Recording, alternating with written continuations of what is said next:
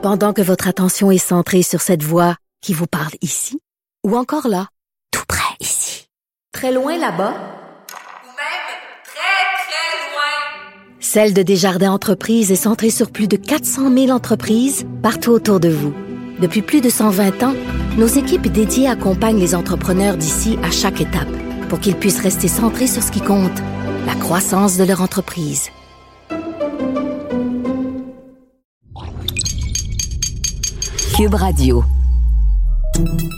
Salut, c'est Charles Tran avec l'équipe dans 5 minutes. On s'intéresse aux sciences, à l'histoire et à l'actualité. Aujourd'hui, on parle de préhistoire et de médecine. Saviez-vous que déjà, au moment de la préhistoire, on pratiquait l'amputation chirurgicale? Déjà, il y a 31 000 ans, on coupait des membres.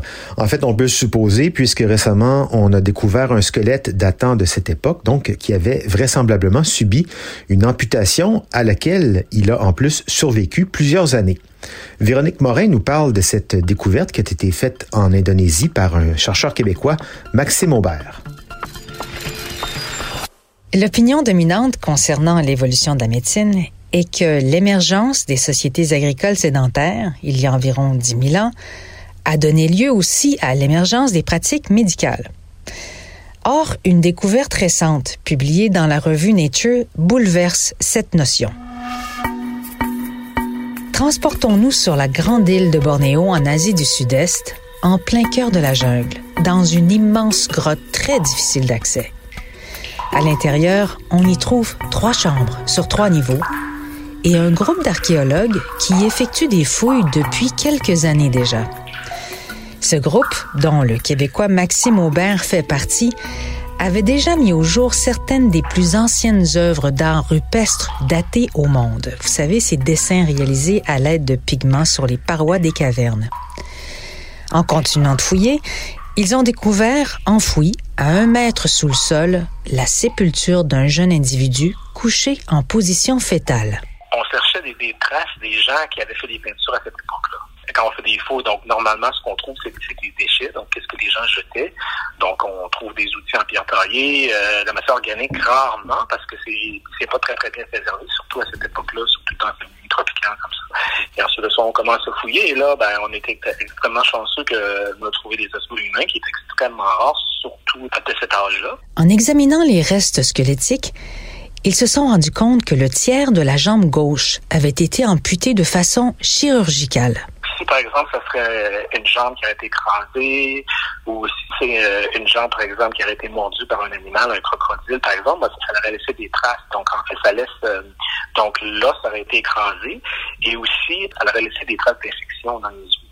Euh, donc, nous, ce qu'on voit, c'est qu'on voit vraiment une coupe droite, et en fait, il n'y a aucune trace d'infection.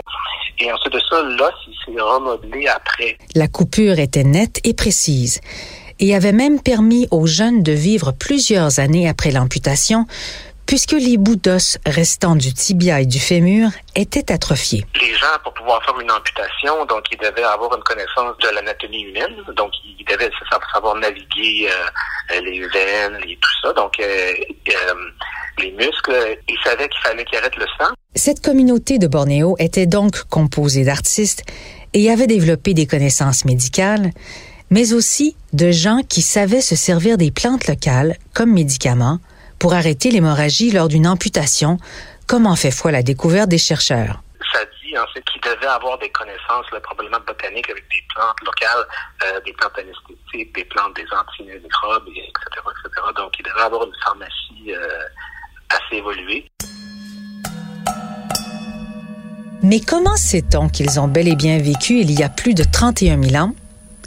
La datation au radiocarbone de morceaux de bois brûlés juste en dessous de la tombe, ainsi qu'une autre technique de datation sur une dent de la mâchoire inférieure du jeune, ont permis aux chercheurs d'estimer assez précisément quand l'opération a eu lieu et quand le jeune individu, non seulement la personne a survécu à l'amputation, mais elle a aussi vécu dans une communauté qui était très artistique et qui avait peint des fresques grandioses sur les murs de la grotte.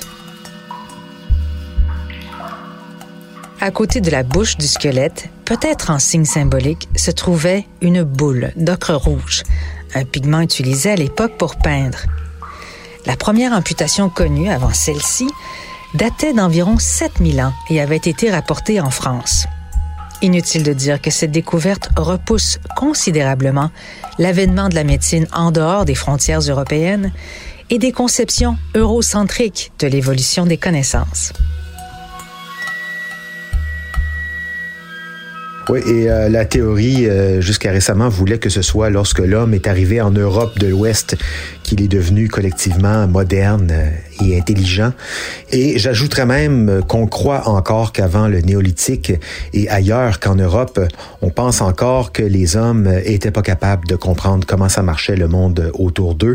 Cette recherche ajoute donc à ce changement de paradigme qui s'opère en recherche à l'effet que tout n'a pas commencé en Europe, loin de là. Cette preuve précoce et inattendue d'une amputation réussie suggère qu'au moins certains groupes en Asie tropicale avaient développé des connaissances et des compétences médicales sophistiquées bien avant la transition agricole néolithique, bien avant notre ère.